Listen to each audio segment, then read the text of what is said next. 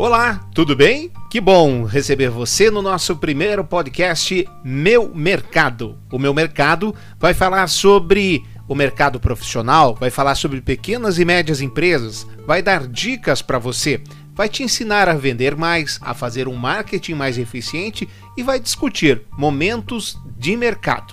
Comigo, Ednei Giordani, está o consultor Tramuja Júnior. Tudo bem, Tramujas?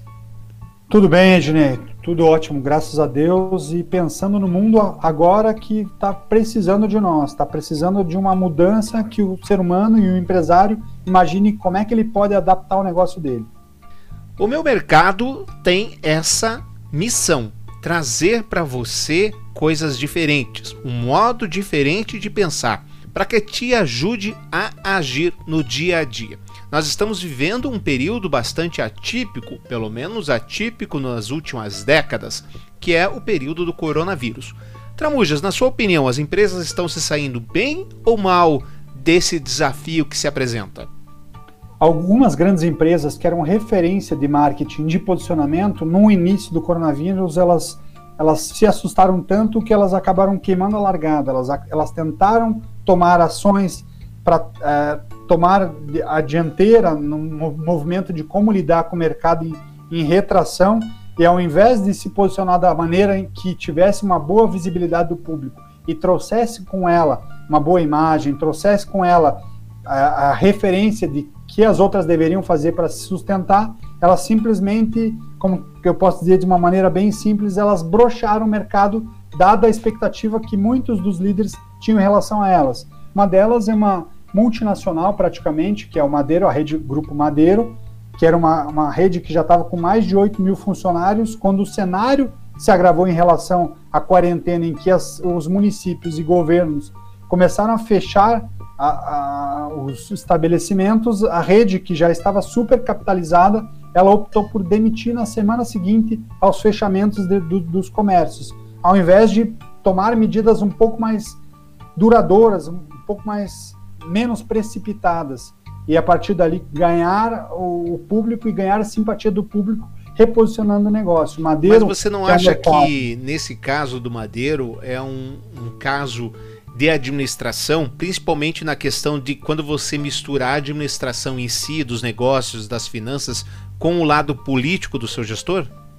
Com certeza. O Madeiro ele cresceu muito nos últimos anos. Ele teve um aporte de mais de um bilhão de, de reais de um grupo internacional, do grupo Carline. E com esse aporte, o, o, Madeiro prometia saltar de 300 para mais de mil lojas. Só que qual, qual que foi o, o, grande senão do grupo e o que deixou o mercado um pouco chocado? O Madeiro estava muito pautado nas lojas físicas, porque o conceito da rede era a experiência do ambiente madeiro sendo que as pessoas na crise elas não deixaram de comer, elas só mudaram o hábito de consumo. Elas, ao invés de comerem na rua, elas passaram a comer no, nos seus estabelecimentos quando o comércio, quando a empresa não fechou, ou passaram a comer mais em casa.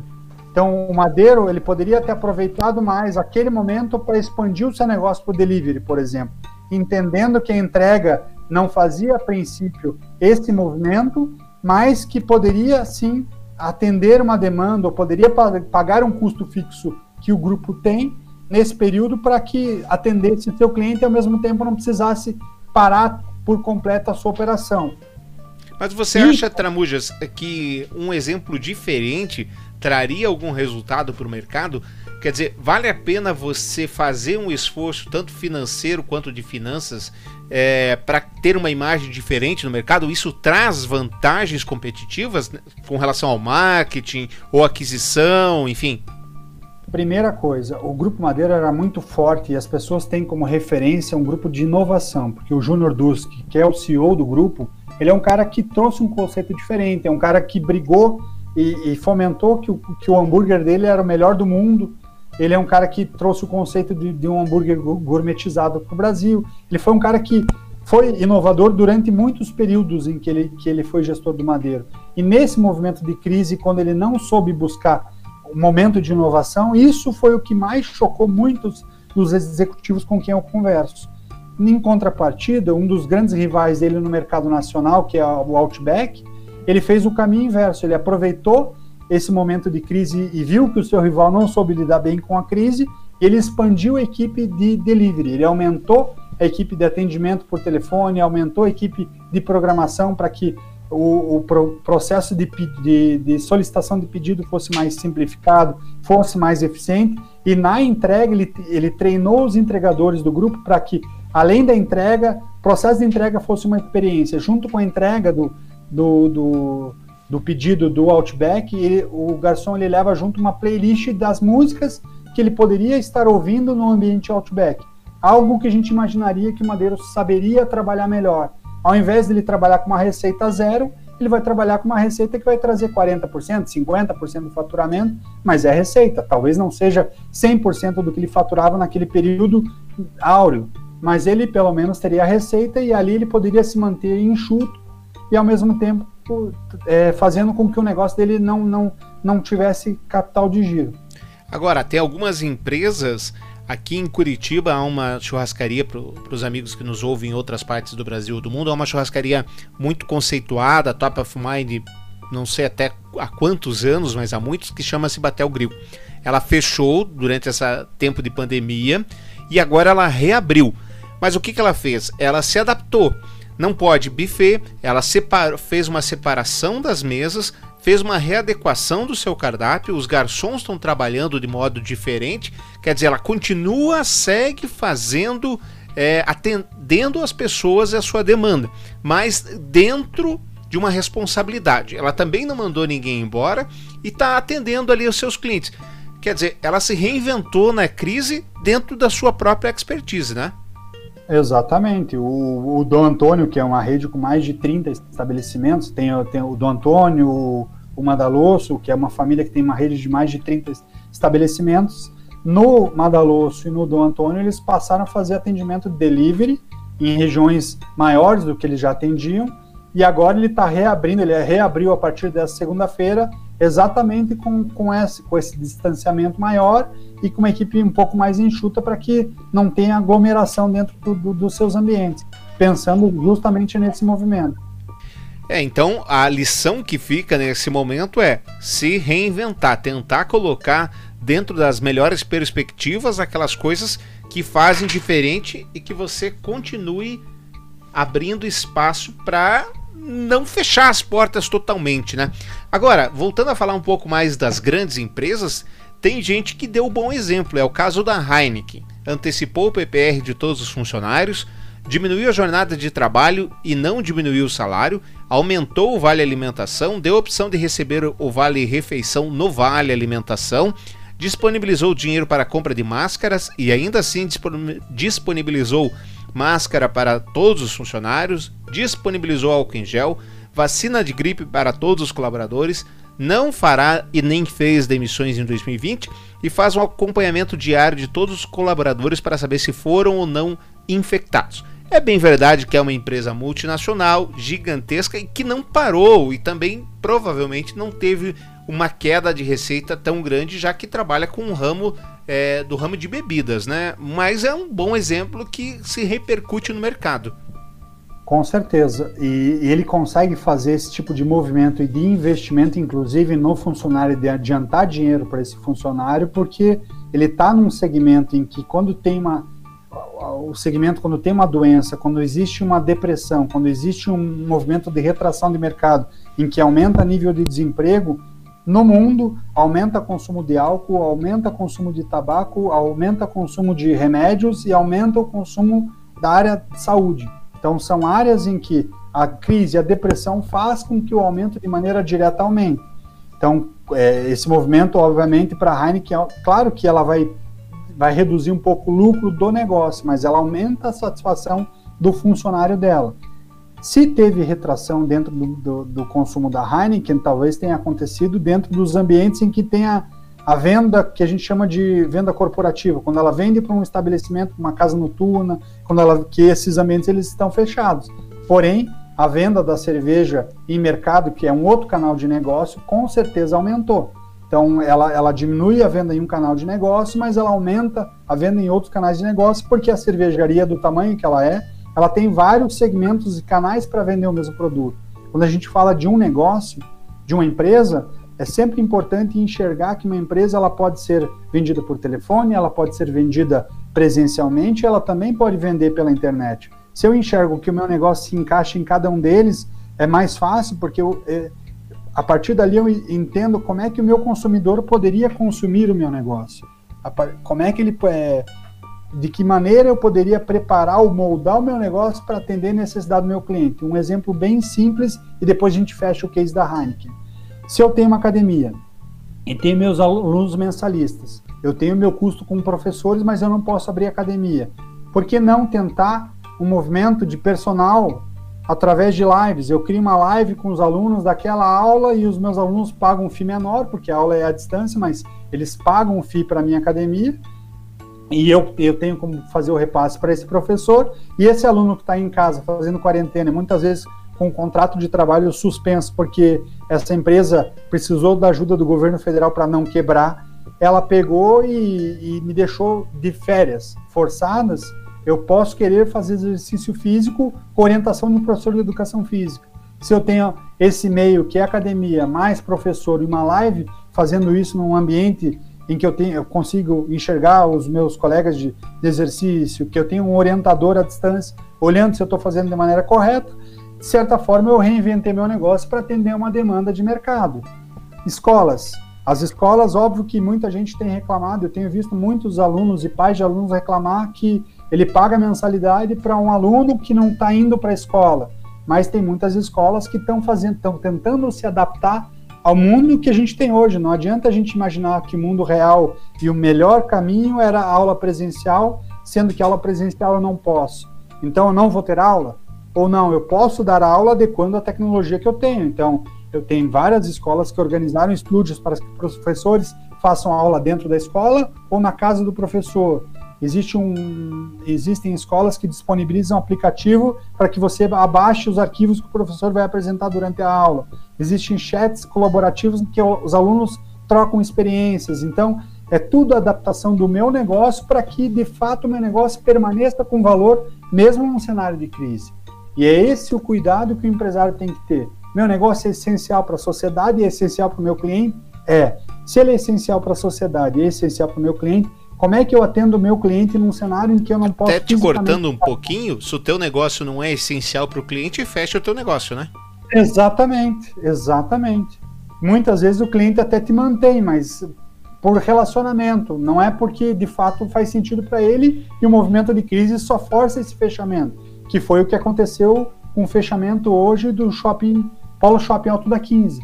Era um shopping que pa havia parado no tempo. Só para contextualizar anos... o amigo que está ouvindo, o Polo Shopping Alto da 15 é um dos mais antigos aqui de Curitiba. É, ficava em Curitiba e tinha um movimento. Ele não era um shopping de elite, não era um shopping muito popular, era um shopping ali na, na meiuca, como diz no futebol. Uh, e ele acabou sucumbindo. Já fazia algum tempo que ele vinha com certa dificuldade, tinha algumas campanhas erráticas de marketing principalmente, e agora não superou, não aguentou a crise, até porque algumas decisões judiciais, principalmente do STF, eh, permitiram que os concessionários, ou seja, os lojistas, pagassem eh, no máximo 50% do aluguel durante essa crise. Exatamente. E esse shopping, é, o, a área do shopping era alocada, né? A administradora alocava a área do shopping e os donos do imóvel eles não queriam negociar, mesmo com a crise, eles achavam que não valia a pena negociar um aluguel menor. Então o shopping aproveitou esse momento e deu a pá de cal para algo que já vinha acontecendo, que era o final de um, de um, de um shopping que já não atendia a demanda de mercado. Bom, e nós tivemos empresas que tentaram se reinventar, tentaram entrar na onda do coronavírus, é, se deram mal e depois tiveram que se reinventar na reinvenção. É o caso do Santander. O Santander recebeu muitas críticas logo no começo da quarentena, porque o que, que ele fez? Ele postergou, ele diminuiu um pouco as taxas de juros que você já pagava, que eram altíssimas. E aí sofreu uma enxurrada de críticas, e aí sim, em grande volume, elas fazem muita diferença no varejo. E agora o que, que qual é a notícia? Que ele vai parcelar dívida dos correntistas em até 24 meses e com a primeira parcela vencendo em 90 dias. Quer dizer, ele embarca numa tendência de postergar pagamentos que aliás fica o adendo, você que está nos ouvindo é empresário, preste muita atenção nesse fluxo de caixa, porque pós-coronavírus ainda leva um tempo para as coisas voltarem na, entre aspas, normalidade, não é mesmo, Tramujas? Exatamente isso. E é esse cuidado e é esse olhar teu como empresa que tem que estar tá, é, junto com com, com conhecimento de quem é o teu cliente, o que para o teu cliente é importante nesse momento. Eu tenho, eu, meu cunhado ele é dire, diretor de uma instituição de ensino e ele estava e ele me, e a gente estava conversando, trocando algumas ideias do que ele poderia fazer. Será que eu dou desconto para os alunos, para os pais de alunos? Ou o que, que eu faço para os pais de alunos que assinaram um contrato anual? Aconteceu algo que ninguém previa, que é uma pandemia, que a gente não pode dar aula presencial, e a gente achou uma solução que foi o ensino à distância, que talvez não seja ideal, mas atende às necessidades do cliente e do filho do cliente, que é conhecimento para aquele momento e principalmente para os que vão fazer vestibular. O que, que eles fizeram? Ele pegou e sentou com a diretoria da empresa e falou: olha, desconto, será que é uma boa? Ah, é, não é, mas desconto o meu cliente não vai ver valor, porque às vezes ele está apertado naquele mês, no, na, no próximo e no outro. Então, nos próximos 90 dias, pagar o que, que é pouco, o que, que é muito para alguém que vai estar tá sem receita muitas vezes. Se ele é autônomo, ele não tem receita nenhuma. O que, que é pouco e o que, que é muito para quem não tem receita. E aí eles chegaram no denominador comum, que eles vão dar um prazo de 90 dias e parcelar aquele valor que ficou. Ele vai postergar por 90 dias o pagamento e o valor que ficar, ele vai fazer um parcelamento até em seis vezes. Então, entendendo que o cliente dele muitas vezes é um, é um advogado, é um, é, é um dentista que não está podendo trabalhar, é, é, um jornalista, é um empresário que, que teve que fechar o seu estabelecimento, entendendo que ele não vai ter receita naquele período, ele aceita o prejuízo momentâneo e parcela a dívida lá na frente. E é esse o desenho para que, que ele não perca muito mais, que seria perder todos os pais de alunos que ficariam chateados porque ele está mandando cobranças de algo que ele não vai conseguir pagar. Então ele falou, foi impressionante como esse movimento já criou uma fidelização entre os meus clientes. E nós, como empresários, entendendo o nosso modelo de negócio e conhecendo o nosso cliente, a gente sabe como adequar e como satisfazer esse cliente. E aí é importante aí, que eu. Gente, pois não. Só para a gente fechar aquela questão da Heineken que eu deixei lá aberto, não é à toa e é também por isso que a Heineken é a cervejaria que mais cresceu no Brasil nos últimos três anos. Porque além dela não vender a cerveja mais barata, o produto mais barato, ela prioriza e sensibiliza o cliente interno dela. O funcionário dela tem um valor diferenciado, por isso ela resolveu, como empresa capitalizada, injetar mais dinheiro para o funcionário dela no momento em que ela imagina que o, o cônjuge, a esposa, o marido de, desse funcionário pode ter perdido o emprego, ele está preocupado, então vamos ajudar um pouquinho mais. Vou adiantar dinheiro para esse, esse meu funcionário. É, é um movimento que faz diferença, com certeza, principalmente na questão do, do marketing de relacionamento. Nessa quarentena a gente tem visto muito o compre do pequeno, compre das pessoas do seu bairro, compre daqueles que você vê sempre e não compre do grande. A verdade é que o grande mesmo, ele tem um colchão maior para se preparar, para superar esse momento. Porém, se ele quebrar, se ele falir, a queda e o ecossistema trazem muito mais é, muito mais prejuízos à sociedade do que o pequeno. E aí é falando, sabe, aquela entrevista do ministro, se a gente salva o jovem ou o mais idoso, é mais ou menos isso. Entre salvar um pequeno e salvar um grande, você tem que salvar um grande. E pode parecer meio cruel essa solução, mas é uma solução que tem que salvar empregos, né, Tramujas? A gente tem um exemplo americano, não é mesmo? Com certeza, eu acho que eh, emprego acima de tudo, porque empregos são pessoas e são as pessoas que pagam os impostos para fa fazer com que os países sejam ricos. Pegar o exemplo dos Estados Unidos em 2008, quando teve aquela a bolha imobiliária, estourou a bolha imobiliária, teve a super desvalorização e a, e a GM quebrou, entre aspas, pela quarta vez na história dela e o governo americano entrou como sócio majoritário do capital da empresa para salvar mais de 200 mil empregos. E dentro de um contrato de gestão, o que, que ele falou? Dali a dois anos a GM me devolve o capital que eu investi e eu, como país, saio do investimento dessa empresa para deixá-la caminhar sozinha. Então, agora, nesse momento do crise, ao invés de brigarmos politicamente esse não, aquele não, aquele é isso, o outro é aquilo, os empresários deveriam forçar o Estado a bancar esse custo, porque o empresário e as pessoas é que geram a riqueza para um país, não o contrário. É, é, através dos cidadãos, é através das empresas que a gente gera a receita, gera lucro e faz com que a nação seja rica ou pobre. Então é esse momento que os empresários têm que criar força e têm que cobrar da nação para que a nação se enarque com os custos de uma crise que ninguém espera. A nação ela não precisa ser milionária. Quem tem, se, tem que ser milionário são as pessoas e as empresas que geram essa riqueza. Já nos então, encaminhando dentro... para o final do nosso primeiro episódio do nosso podcast Meu Mercado, em que nós vamos conversar sobre o mercado, sobre o marketing, sobre situações que pode ajudar você, pequeno, médio, grande empresário. Algumas marcas tramujas acabaram se transformando em agentes sociais em toda essa crise. Eu cito aqui alguns exemplos: Magazine Luiza, iFood, Ambev e o próprio Boticário. Dá uma pincelada rápida aí nesse final sobre como essas marcas se apresentaram à sociedade e viraram, por assim dizer, parceiras dela, dela nessa quarentena. Essas marcas elas também vão sair como queridinhas da, da mídia e do, do grande público pela maneira como elas se posicionaram. E cada uma delas pessoas que não teriam renda, que são as pessoas que, que não são CLTs, pessoas que não têm contrato de trabalho com outras empresas elas vivem do dia a dia. E a Magazine Luiza ela já vem se preparando há alguns anos para trabalhar muito a parte virtual, trabalho à distância. Ela aproveitou esse cenário ruim e criou dentro do Magazine Luiza e do site uma ferramenta de marketing multinível que eu, como cidadão, posso me cadastrar e a partir do momento em que eu me cadastro, eu posso oferecer para minha rede de relacionamento que eles comprem produtos do Magazine Luiza e cada uma dessas compras eu vou ganhar um percentual da venda, porque eu estou usando a minha rede para vender isso. Então ela criou, é, dentro da crise, ela, ela transformou o modelo de negócio dela, ela criou uma multirão gigantesco de vendedores do Magazine Luiza. E com isso ela ganhou muitos simpatizantes. O, é o popular ganha-ganha, né? Esse é o ganha, exemplo. Ganha, porque você gera receita para quem não tem e, e, a empresa cria um batalhão de vendedores, porque ela, através da.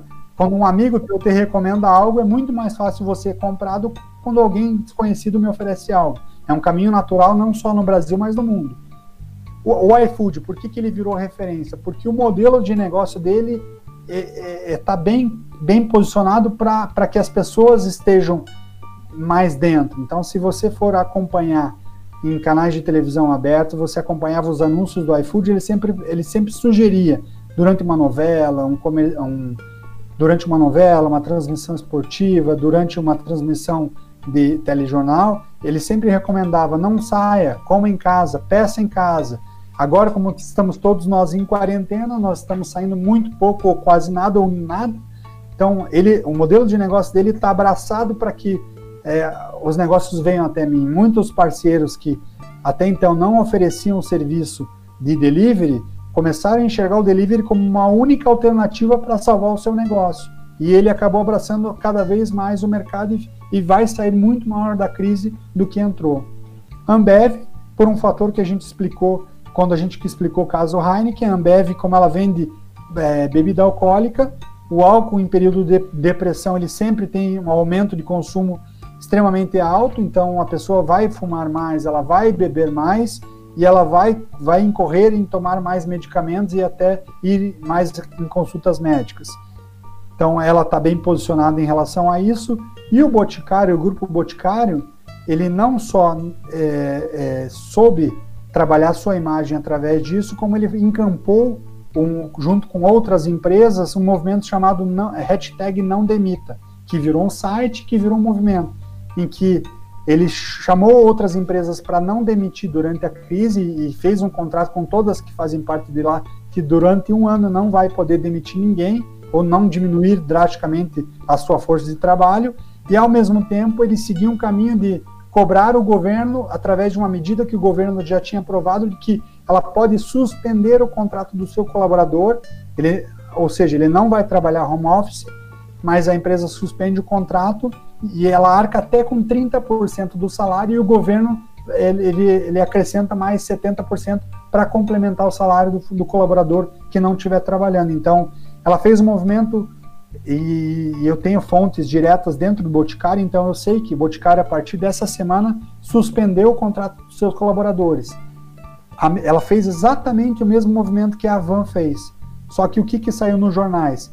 Que a Van suspendeu o contrato de 11 mil colaboradores. Para um leigo, quando lê a manchete, fala: pô, esse filho da mãe demitiu 11 mil pessoas. Não, ele simplesmente congelou para não demitir ele vai arcar até com 30% do salário e o governo federal, como nação, vai, vai pagar o restante do salário para que a empresa consiga manter esses funcionários por, por, tempo indeterminado ou por 12 meses, dependendo de como ela vai acordar isso com o governo e como ela acorda isso dentro é, de é, uma negociação com os seus colaboradores. Boticário fez exatamente a mesma coisa, mas saiu com uma imagem muito mais limpa e muito de, um, de uma empresa querida em relação ao que a Avan fez. E aí foi uma falha grotesca de comunicação do Grupo Avan que poderia ter transformado uma notícia ruim em uma notícia boa, que de fato é. É, e aí as pessoas se perguntam sobre a importância da comunicação. Bom, chegamos ao final do nosso primeiro episódio e esses foram só alguns exemplos. O próprio Boticário doou algumas centenas de milhares de álcool em gel, Ambev também, todas com a marca, Magazine Luiza fez um movimento junto com outras empresas para que as pessoas pudessem comprar respiradores. O iFood está abrindo mão de parte das, do seu crescimento para focar agora na quarentena. Então, tem muitos outros exemplos que nós vamos trazer aqui ao longo das semanas nesse nosso bate-papo sobre mercado. Muito obrigado por, pela sua audiência, muito obrigado, Tramujas, por trazer as suas observações. E semana que vem nós estamos de volta com o Meu Mercado. Até lá!